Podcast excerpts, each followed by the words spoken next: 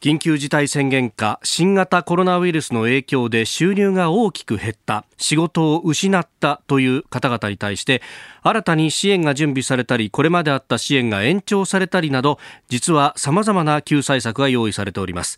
えー、どんな支援策があるのかどんな人が対象なのか知らないでいるのはもったいないということで2月1日月曜日からの5日間特別企画確定申告直前知っておきたいコロナとお金と題しまして今からでも間に合う個人や事業者に向けた給付金支援金助成金協力金などを取り上げてまいりました。これからですね5日間の特集をぎゅっと凝縮してお送りいたします。支援内容や対象者が多岐にわたっていますのでどれかが当てはまるかもしれません。ぜひ参考になさってください。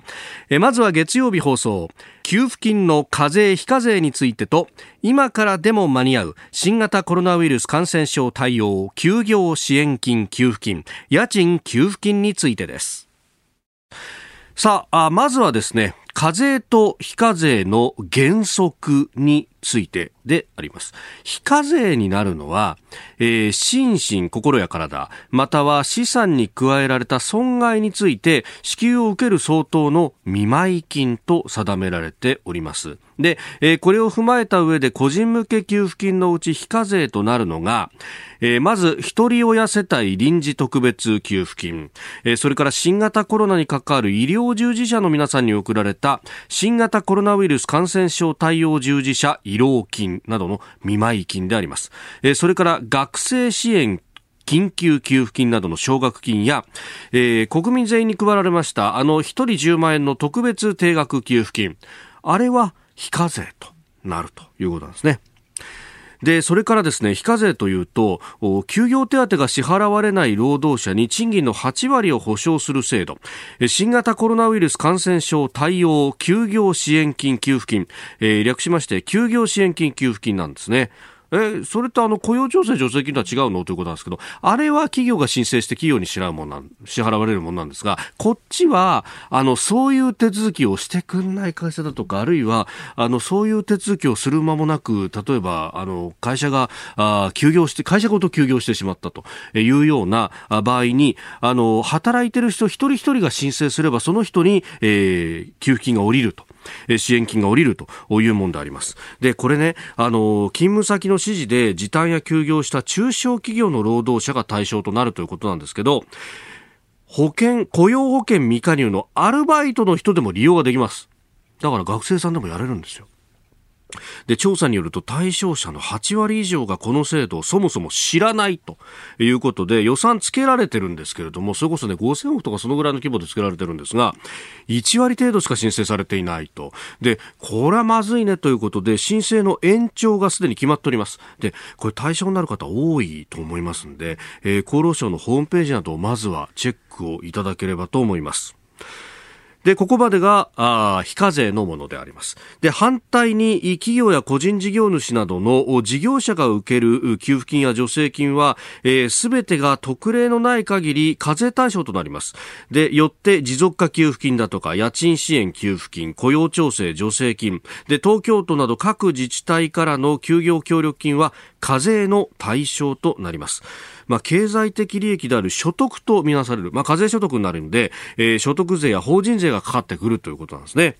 で、えー、この時間はですね、今からでも間に合うコロナ給付金についても毎日お知らせしてまいります。えー、今朝は今月15日月曜24時まで申請期限が延長された国の家賃支援給付金についてです。これ対象はですね、家賃を支払っている法人と個人事業者で、えー、去年5月から12月までの間で、えー、新型コロナ感染症の影響で、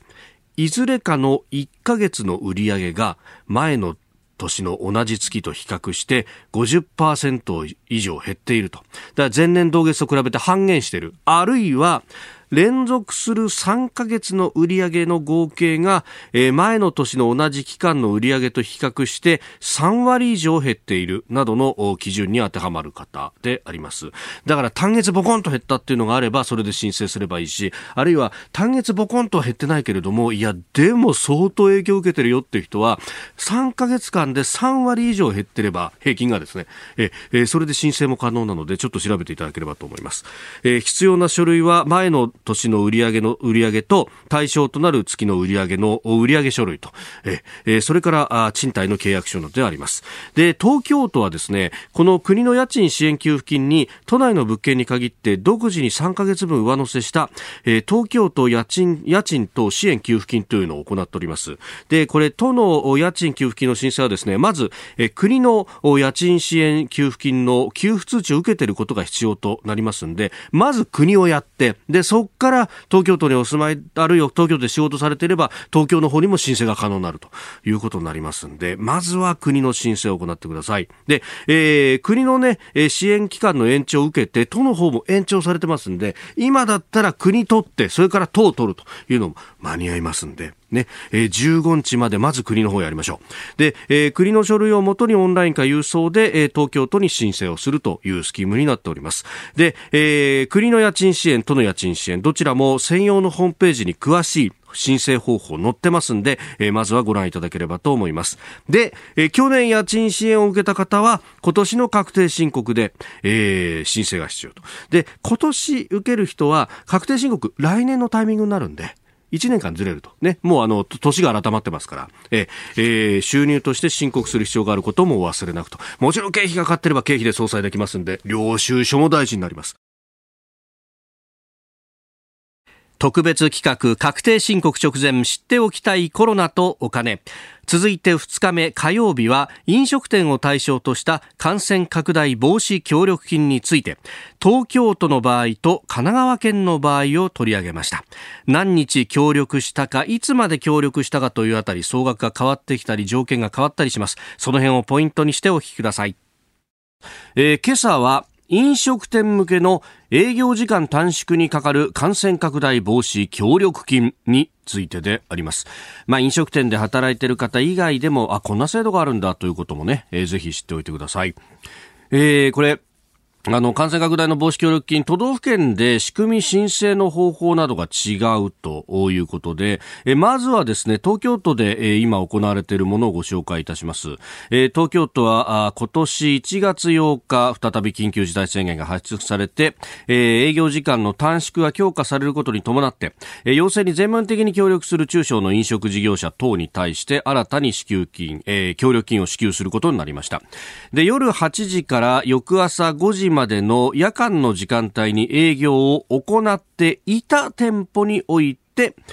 えー、朝5時から夜8時までの間に営業時間を短縮するとともに、えー、お酒類の提供は11時から19時、夜7時までとするということが協力の内容となっております。まあ、これがね、だから飲食店が、えー、狙い撃ち、あるいは飲食店はいろいろもらえていいよね、みたいなことが言われるんですが、まずもって考えておきたいのは、昼だけ営業していた喫茶店とかって一切だから関わらないわけですよ、これ。だから、一口で飲食店と言ってもうちなんか辛いんですよっていうようなですね、えー、メールをいただいたりもいたします。で、えー、この協力金を受け取るための短縮期間なんですが、えー、緊急事態措置開始の1月8日から2月7日までの31日間、えー、1店舗あたり186万円が満額となります。えー、それから短縮に向け準備が必要などの場合において1月12日から、え、2月7日までの27日間、えー、こちら1店舗あたり162万円がマックス。え、マックスがそう、この金額。え、それから再度休業要請を行った1月22日以降、2月7日までの17日間、え、1店舗あたり102万円と。で、え1月22日からは大企業の飲食店も対象となったということなんですが、これあの報道でよく1日あたり6万円の協力金なんて言われましたんで、これあじゃあ日割りで計算できんじゃんって思った方も多いと思うんですけれども、実はですね、東京都の場合は、えー、日割りの日単位での協力での支給は行っていないと。えー、ですんで、これ、あの、今言った3つのタイミングから始めないと、今日から始めても支給対象外となってしまうということなんですね。えー、で、一方ですね、お隣の神奈川、えー、神奈川新型コロナウイルス感染症拡大防止協力金という名前がついておりますが、えー、こちらはですね、えー、時間短縮の営業の日数かける6万円の日単位での支給も行っております。例えば、えー、2月4日から、今週木曜から始めますと言って2月7日までだと4日間だけの場合、えー、6市24万円が支給されると。いうことになるんですが、えー、これがですね、中抜けを許さない。えー、2月7日までは、えー、やっってくださいねというふうになりますんで、2月7日まで連続して時間短縮営業した期間が対象なんですね。例えばだから1月からずっとこう短縮してて、で、途中1月の末の1週間だけは時間短縮やめて営業して、で、また2月1日から 2, 月7日までというふうにやった場合は、2月1日から7日までの8日間分しかもらえないということになりますんで、えー、そこのところはお気をつけいただければと思います。で、えー、これまた対象の線引きというものも、えー、各都道府県によってまあまちまちなんですが、えー、東京都の場合対象とならない飲食店は、えー、お惣菜やお弁当、和菓子、洋菓子、ドリンクスタンドなど持ち帰り専門の店舗、えー、それからケータリングなどデリバリー専門の店舗、で、イートインスペースはあるけれども、スーパーやコンビニなどの小売店は対象外となります。えそれから自動販売機コーナーだとか、えネットカフェや漫画喫茶、それから飲食スペースを有さないキッチンカー、えさらに、えホテル旅館などの宿泊施設で宿泊するお客さんにだけ飲食を提供する場合には対象外。えー、それから結婚式場や総裁場など人が集まる場所であって当該施設本来の目的で利用するお客さんのみに飲食を提供する場合、えー、だから精進落とし提供してるからうちもってのはダメなんですね、えーえー、さらに学校病院その他の施設において集団給食業務を行う場合。これも対象外と、えー、なっています。ね。で、まあ、支給対象のお店は、特設のホームページから感染防止徹底宣言のステッカーをダウンロードして、え、東京都の場合はね、あの、虹のマークのやつですが、え、お店の目立つところに貼ることを義務付けられていて、ステッカーを貼らないと支給の対象外となります。まあ、あの、詳しくは東京都のホームページをご覧いただければと思います。まあ、各都道府県のホームページであるとか、あるいは、えー、一説によると、実際電話しちゃった方が早いんじゃないかというようなこともあります。ただこれも、あの、申請の締め切り間際になると混み合うということがありますんで、まあ、早め早めに動いておいた方が良さそうです。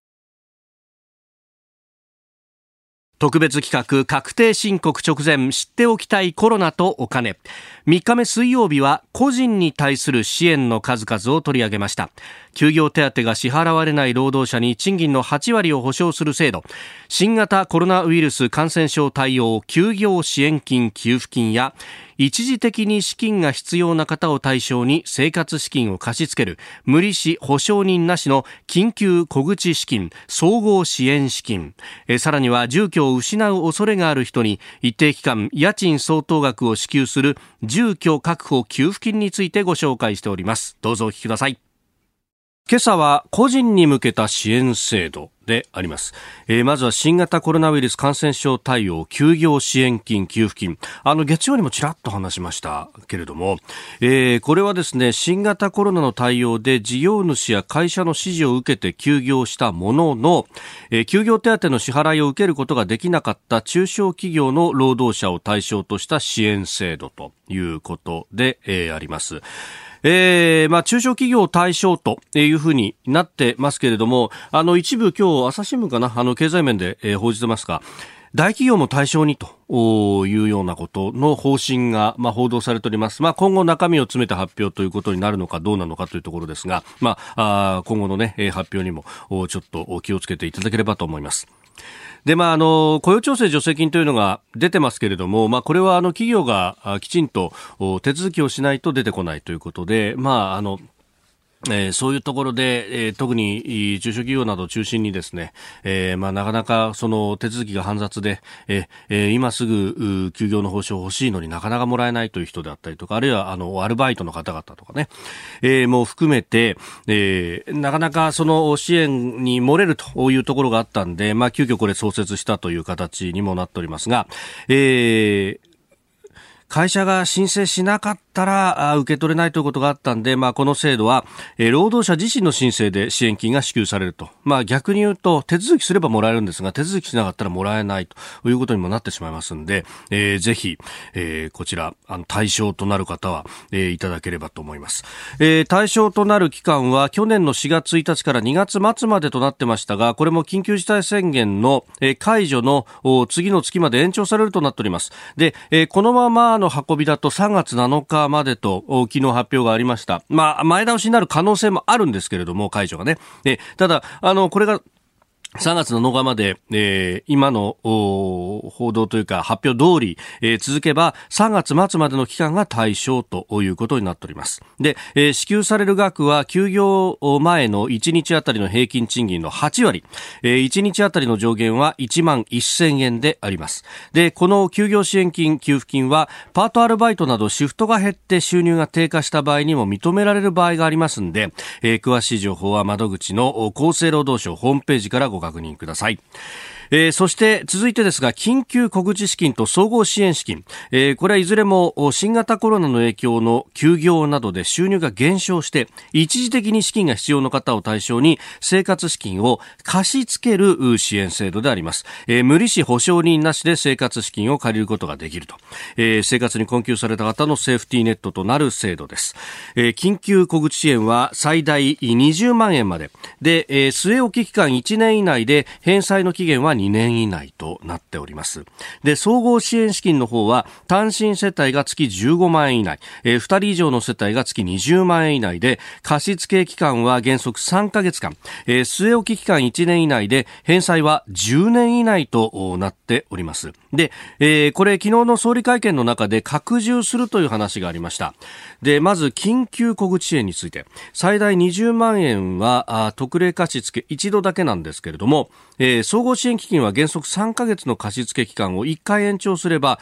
えー、2人以上の世帯の場合6ヶ月分、えー、120万円まで借りることが可能です。月額20万円かける6ヶ月分ということですね。で、えー、つまり、緊急の小口支援をまず受けて、で、その後総合支援資金の貸付を受けると、最大で140万円まで、えー、借りることができると。で、えー、昨日の会見ではこの140万の限度額を200万まで増やすというふうにしていて、えー、支援対策を拡充するとしています。60万上乗せなので3ヶ月分ということになります。なので、えー、これ、えー、全部合わせると、ね、えー、140万プラス60万と。だから、あのー、200万円分までいけるということになります。で、えー、2つの制度、窓口がですね、各自治体の社会福祉協議会になるということですんで、えー、必要な方、えー、こちら問い合わせてみてください。えー、それから昨日の会見では、住宅、住居確保給付金の話も出ました。えー、この制度、住居を失う恐れがある人に一定期間、家賃相当額を支援する制度で、えーえー、離職や廃業から2年以内、えー、またやむを得ない休業などで失業と同じ程度に収入が減った人というのが対象となります、えー、支給の上限額条件については自治体や世帯の人数によって異なりますけれども、えー、支給期間原則3ヶ月で2回まで延長できます。最大9ヶ月間支援を受けることができると。いうことです。で、えー、昨日の総理会見の中では、この住居確保給付金、再度の支給でさらに3ヶ月分家賃を支援するということがありましたんで、今後情報を確認してください。確かに去年の緊急事態宣言ぐらいから、えー、生活が困窮した人というのを考えると、そろそろこの9ヶ月分の支援というのは切れてしまうと、あるいはちょっと空白できちゃった人もいるかもしれないんですけれども、これ、あの、3ヶ月分、えー、家賃を支援すると、あの、すでに、第三次補正が通っていて、で、その補正の中に予備費があって、その予備費を使うんじゃないかということが今報道されてますんで、その意味ですでに手当はできていると。あと、スキームが、えー、さえ、だからスキムも今までやってきたもんだから、これ、ただ延長しますっていうふうに、あの、政令なりで指定すれば、そのまますぐにできるはずなんで、ね、これ、あの、今後情報確認してください。えー、もう、出たらすぐにというね、えー、構えで、えー、言っておいた方がいいと、今困ってらっしゃる方、特にそうだと思います。で、えー、これ、窓口は、お住まいの市町村の自立相談支援機関ということになります。で、えー、厚生労働省だとか各自治体のホームページで、最寄りの支援機関を確認できますんで、そちらも確認してみてください。えー、それからですね、あの、申請期限迫ってるのは、一人親世帯臨時特別給付金というものもあります。あの、こちらもですね、申請が2月末までとなってますんで、え、お住まいの市町村でぜひ確認をしていただければと思います。特別企画確定申告直前知っておきたいコロナとお金個人対象の支援に続きまして4日目木曜日は事業者の方に向けて売上確保のための様々な支援策を取り上げました。感染症予防のための内装工事や備品の費用あるいは新たにテイクアウトや宅配などの業態転換をした時の支援金非接触型サービスの導入やオンラインツアーを始めたりする費用を補助してくれる制度に触れております。ではどうぞ。今朝のテーマは売上確保のための様々な支援策。飲食店や観光業の方など多種多様な頑張る事業者が売上を維持するための支援策を紹介しています。まあこれ売上を維持するというかなりわいを維持するというところですよね、えー、こんな制度があるということをぜひ知っておいてください、えー、まあ特にですね2月中に締め切りが来るというものもありまして、えー、東京都でなりわいをされている方方の適用の例で挙げますと、えー、内装工事や備品購入費など感染予防費に対する助成金、えー、これ例えばアクリルのね、こういう、あの、板というか、を作ったりとか、ね、えー、ビニールのこうね、絵紙みたいな上からこう垂らすとか、まあそういったことへの助成であるとか、えー、あるいは新たなサービスとしてテイクアウトや宅配移動販売を始める方への助成事業、えー、それから宿泊事業者が3密回避など新たな日常への対応に向けて取り組む非接触型サービスの導入等の支援事業、えー、決済を現金のやり取りからね、えー、クレジットカードだとか、あるいはあの、QR コードコード決済に変えるとか、あれも初期費用変わりますからね。えー、それから EC サイト、まあ、e コマースですね、インターネット上でのやり取り、えー、そのサイトの活用による東京の特産品販売への支援金であるとか、えー、飲食、食品関係事業者がテラス営業などにを行う際に使う、えー、椅子やテーブルなどを新たに調達する経費の一部を助成する支援金であるとか、えー、観光関連事業者が新しい日常に対応し、非対面により都内への旅行気分を楽しむことができるオンラインツアー造成の支援金とか、ええー、そのために例えば GoPro みたいなものを買うとかですね、そういうのも一部支援になるかもしれないというところがあります。えー、そのうちですね、今朝は内装工事や備品購入費など感染予防費に対する助成と、えー、テイクアウト宅配移動販売を始める方への助成事業について詳細をお知らせいたします、えー、まず内装工事備品購入費など感染予防費に対する助成について、えー、これガイドラインなどに基づく感染予防対策にかかる経費の一部を助成する支援事業であります。でコース2つです。一つは、一事業者で内装設備工事などを行う単独申請コース。それからもう一つはですね、3社、3つ以上のもの以上の事業者で消耗品購入が目的のグループ申請コースと。いや、これあの、まあ、ね、えー、一つのお店でやるっていうことになると、お金たくさんかかっちゃうけれども、やっぱあの、共同購入したりなんかすると、ね、えー、量を、あの、一度にがっつり頼むと、その分安くなるみたいなのあるじゃないですか。だから、どっちを使うかってところなんですが、まず単独申請コース。まあ、これはあの、内装とかね、設備工事なんかとというのは、まあ、お店によっていろいろ仕様も異なるんで、同じものを一括購入ってわけにいかないと。オーダーメイドもあるということなんで、この単独申請コースというものも設けられております。で、えー、1点あたりの単価が、あ税抜き10万円以上のもの、サーモグラフィーであったりとか、サーモカメラであったりとか、換気扇を設置するであったりとかね、えー、こういったものを、まあ、値の張るものですね、購入する事業者が対象となります。で、一方、グループ申請コースは、えー、3社以上の中小企業などで、えー、構成されるググループで、1点あたりの単価が税抜き10万円未満、えー、消耗品ですね。マスクだとか、フェイスシールドだとか、ゴーグル、使い捨ての手袋、まあ、アクリル板なんかもそれに入るということですが、えー、これらを購入する事業者が対象となります。で、えー、内装だとか設備工事などを行う単独申請コースの限度額は、えー、備品購入費のみで50万、えー、内装設備工事を含む場合は100万。で、えー、この内装設備工事のうち、換気設備の設置、これね、あの、換気扇だとか、あるいはクーラーというか空調を一気にやるとかなると、ものすごいお金かかっちゃいますんで、その場合は200万円が上限となっております。で、消耗品購入の場合のグループ申請は、限度額30万。で、助成率はとどちらも購入金額の3分の2以内となっております。で、えー、これがポイントなんですが、申請期間が今月の26日金曜日までと。いうことになってますんで、ただね、気をつけてください。今月は2回祝日挟みますんで、営業日ベースとか役所空いてるベースで考えると、結構もう今から動いとかないとってところも考えておいてください。で、えー、女性対象期間は4月30日までとなっております。えそれから新たなサービスとしてテイクアウトや宅配移動販売を始める方への支援について。え対象はですね飲食業を含む中小企業者個人事業主を含みます。で主な対象経費は反則費。これあの印刷物吸ったりだとか PR 映像を作ったりだとか広告を打ったりだとかというお金。それから実際にやる時の車両費、えー、宅配用のバイクリースだとか台車だとかが含まれると。でそれから、えー、器具の備品費、えー Wi-Fi を導入したり、タブレット端末をつく、えー、使ったりとか、あるいは梱包や包装資材などもそれに含まれると。それからその他、えー、宅配代行サービスにかかる初期登録料や月額の使用料、配送の手数料なんかも女性の対象になるということです。え、えー、これ証拠となるような、あの、領収書だったりとかね、そういうものもきちんと取っておきましょう。えー、限度額は100万円、えー、助成率は経費の5分の4以内となっております。これも2月26日が期限となっておりますんで、え、えー、あ、うち対象になるかもしれないよっていう方はですね、早めに動いた方がいいと思います。えー、特にね、あの、ギリギリになってくると、混み合いますんで、どうしても窓口が。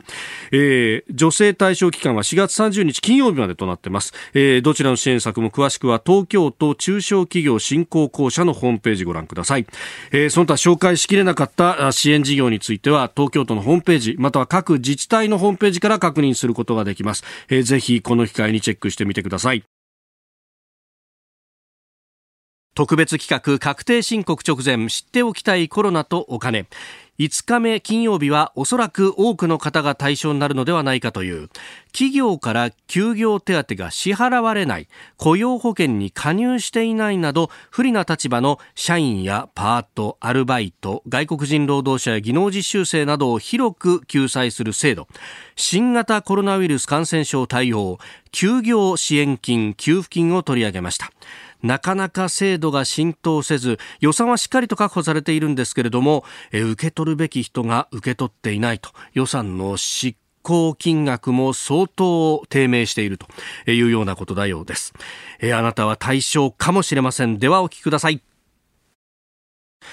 えー、雇用環境がコロナで悪化しているという中で非正規で働く方が苦しんでいらっしゃいます、えー、去年10月の労働力調査によると非正規で働く人の数前の年の同じ月と比べてマイナス85万人と8ヶ月連続の減少支援策の休業手当も行き渡っていないということが一部で指摘されています。あの野村総合研究所がですね全国のパートやアルバイトの女性およそ1500人に実施したアンケートによりますと、えー、休業手手当を取得できた人は男性従業員の割合が高い製造業が6割に対して、え女性が多い宿泊飲食業では3割、え卸売小売業は2割にとどまっているということです。まあ、あの、男女というよりは、これ製造業の場合は、先ほどね、あのメールにもありましたけど、会社でやってる場合が多いと、まあ、製造業の場合っていうのは、あの、人を雇って物を作るという、まあ、で、当然法人としてやってるところが非常に多いというところがあるので、そうすると、あの、労務関係の書類とかも、まあ、専門の部署を作ってやったりとか、担当の人がいたりとか、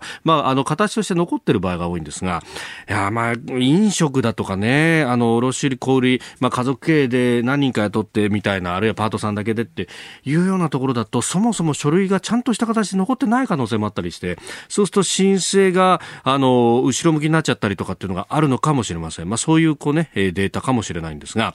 まあ、それを踏まえて知っていただきたいのが、今朝のテーマです。新型コロナウイルス感染症対応休業支援金給付金、えー、休業支援金給付金というふうに略称されることも多いですが、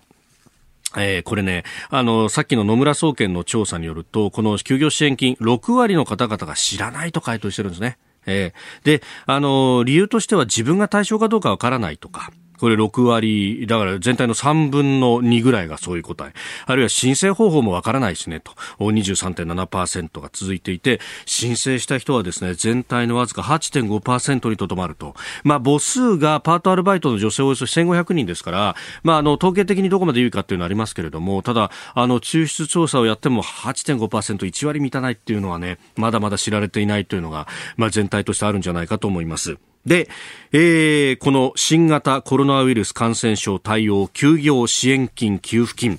えー、ゆっくり話しますんでね、どういうものなのか、えー、聞いていってください、えー。新型コロナの影響で勤務先のお店や工場などの中小企業から休業させられた方のうち、休業中に賃金、休業手当を受けることができなかった労働者個人に対して、えー、支払われる支援金や給付金のことなんですね。で、今、中小企業と申し上げましたけれども、えー、菅さんの今週の会見であるとか、あるいは昨日の衆院予算委員会での答弁の中でも、大企業に勤めてらっしゃる方で非正規労働の方というのも対象となるようであります。まあ今後、そういったところがですね、明言されてますんで、すでに。あとは制度設計だけなので、え、えー、まあ制度設計も何もすでに中小企業向けには出てるので、え、あの書類の受付の間口を広げるっていうだけなので、もうすぐにできるもんであろうとは思います。はい。えー、で、正社員の方、契約社員の方、さらにはパートですとか、雇用保険に加入していない学生アルバイトの人、それから日本国内で働く外国人の労働者や技能実習生なども対象となりますんで、まあそういう意味では間口は非常に広いと。いうことになります。で、まあコロナの影響で出勤の日数、えー、パートアルバイトの回数減ったのに、えー、勤め先の会社から休業手当もらってないという方が対象になります。で、いくらもらえるのかというところなんですが、休業前の賃金の8割、80%。で、1日の上限が1万1000円、えー、国が休業実績に応じて支給するというものでございます。で、例えばですね、あの、本来は1日8時間勤務だったものが3時間に時短になったという場合、えー、1日4時間以内の終了就労であれば、半日、えー、2分の1休業したものとして、まあ、半休取ったと、半休分出てないよねっていう形になって対象となると。だから、あの、休みだけじゃないんですよ。時間が短くなったのも対象になって、これ覚えておいてください。それから、えー、シフト勤務で週5勤務だったものが週3になったよというような場合も対象になります。全部が全部休みだったわけじゃないから、私一部働いてるから対象じゃないよねってわけじゃない。ね。えー、これも覚えておいてください。えー、それから、あのーきっちりね、こういったものを申請しといた方がいいと思います。シフトが短くなった、減った、勤め先から休業手当もらってないという方、対象となる可能性が非常に高いということです。で、えー、現在、休業支援金が申請できるのは、去年の10月1日以降にコロナの影響を受けて休んだのに、休業手当もらってないという人なんですね。ただし、休業した期間が去年の4月から9月の間の方も、えー、申請の遅れた理由などをきちんと説明した上で厚労省に相談した方がいいかもしれません。えあの特段の理由というものがあれば、え認められる場合があると。で、それから、えー、勤務時間の短縮がきつくて、辞めちゃったっていう人。ね。あの、いや、これ休業って言ってシフトが一、ね、週に一回3時間じゃもう生活にならないからやめちゃったっていう方も、在職中にもらえなかった分っていうのは申請すれば受け取れる可能性があると。いうことなんで、これも、あの、トライしてみる価値はあると思います。え他にもですね、バイト掛け持ちしてる方など様々なケースもありますんで、結構ね、個別具体的にいろんな事情があるんで、まずは、えー、お問い合わせください。えー、厚生労働省新型コロナウイルス感染症対応、休業支援金、給付金コールセンター。ここに特化したコールセンターがあります。電話番号です。0120-221-276 0120 221276ただこれ今かけてもつながりません。平日朝8時半から夜8時まで。で土日祝日もやってますが、えー、朝8時半から夕方5時15分までとなっております、えー、詳しくは厚労省ホームページご確認ください。特別企画確定申告直前知っておきたいコロナとお金。様々な支援策を取り上げてまいりましたが放送では伝えきれなかった部分もあります。番組ホームページでは5日間取り上げた様々な支援策のリンク先を公開しておりますのでお確かめください、まあ、表にまとめたりしたかったんですけれどもこれ制度が結構コロコロ変わったりとかですね、えー、拡充されたりなんてことがありますんで、えー、リンク先で最新の情報を確認いただければと思います。えー、そして晴れて申請が完了したり給付が下りたという方、えー、ぜひ番組にその感想や体験談などをお寄せください。難しかったもらえなかった、えー、ここで引っかかってるというようなお話もですね、えー、コージーアットマーク 1242.com COZY コージーアットマーク 1242.com でお待ちしています。対象となる方に一人でも多くこのお金が渡りますように。えそして一刻も早く生活が立て直りますようにということで、えー、5日間の特集まとめてご紹介いたしました。お相手日本放送アナウンサー飯田浩二でした。